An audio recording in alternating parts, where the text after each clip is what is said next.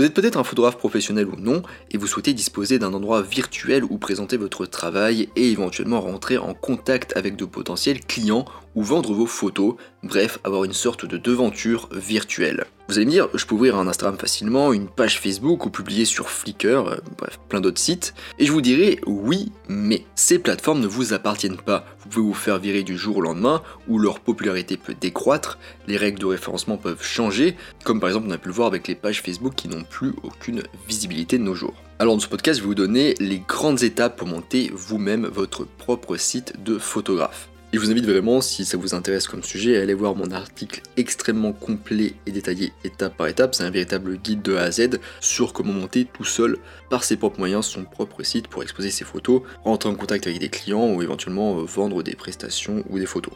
Allez en avant, Guingamp avant de commencer, je vous rappelle aussi que sur mon site photomaniac.fr, vous pouvez toujours accéder à ma formation gratuite sur les bases de la photographie. Vous du coup vous inscrire si c'est pas déjà le cas. Alors la première étape, c'est de choisir son hébergeur. Un hébergeur, c'est une sorte d'entreprise qui dispose de plein de serveurs, donc des sortes d'ordinateurs, qui vont stocker votre site pour vous 24 heures sur 24 et 7 jours sur 7. Ainsi, votre site est tout le temps disponible sur Internet. Alors, je suis personnellement sur Ionos, donc I-O-N-O-S. La première année, c'est à 2 euros par mois, puis la deuxième année, c'est à 8 euros par mois. Mais si vous appelez le service client, vous pouvez bénéficier d'une réduction de 75% et retomber du coup à 2 euros par mois. C'est ce que j'ai fait personnellement cette année.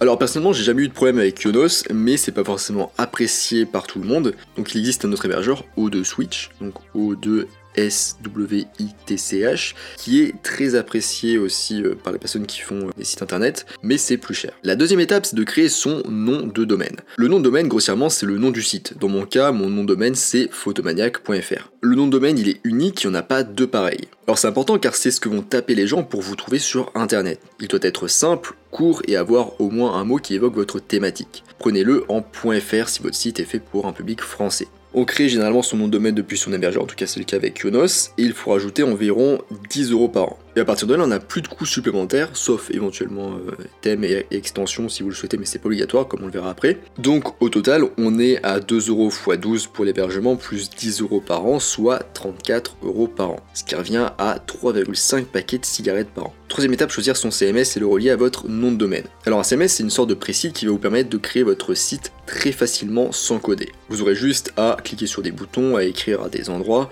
ou encore à télécharger des extensions pour avoir de nouvelles fonctionnalités. Pour les sites vitrines et les blogs, je conseille WordPress. La quatrième étape, c'est de choisir et d'installer son thème pour WordPress. Alors, comme vous avez des habits, éventuellement un couvre-chef ou du maquillage, eh bien les sites ont des thèmes. Les thèmes donnent une apparence à votre site et ajoutent éventuellement certaines fonctionnalités. Alors, vous avez des thèmes gratuits et payants, mais vous pouvez largement vous en sortir pour du site vitrine avec un thème gratuit. La cinquième étape, c'est de créer ses premières pages, son menu et son bas de page. Pour un simple site vitrine de photographe, vous aurez besoin de très peu de pages. La page d'accueil, la page à propos, la page contact, la galerie photo, les mentions légales et la politique de confidentialité. Éventuellement un espace blog pour vos articles et il faudra aussi un menu en haut et un pied de page en bas. Souvent quand on débute, on veut afficher plein de trucs sur son site et c'est une grave erreur. Ne submergez pas votre visiteur avec 36 options, vous allez le perdre et il va se barrer. Je vous donne deux règles de web design. La première, c'est la règle de 3. Tout doit être accessible en 3 clics maximum et pas plus de 3 ou 4 boutons dans le menu.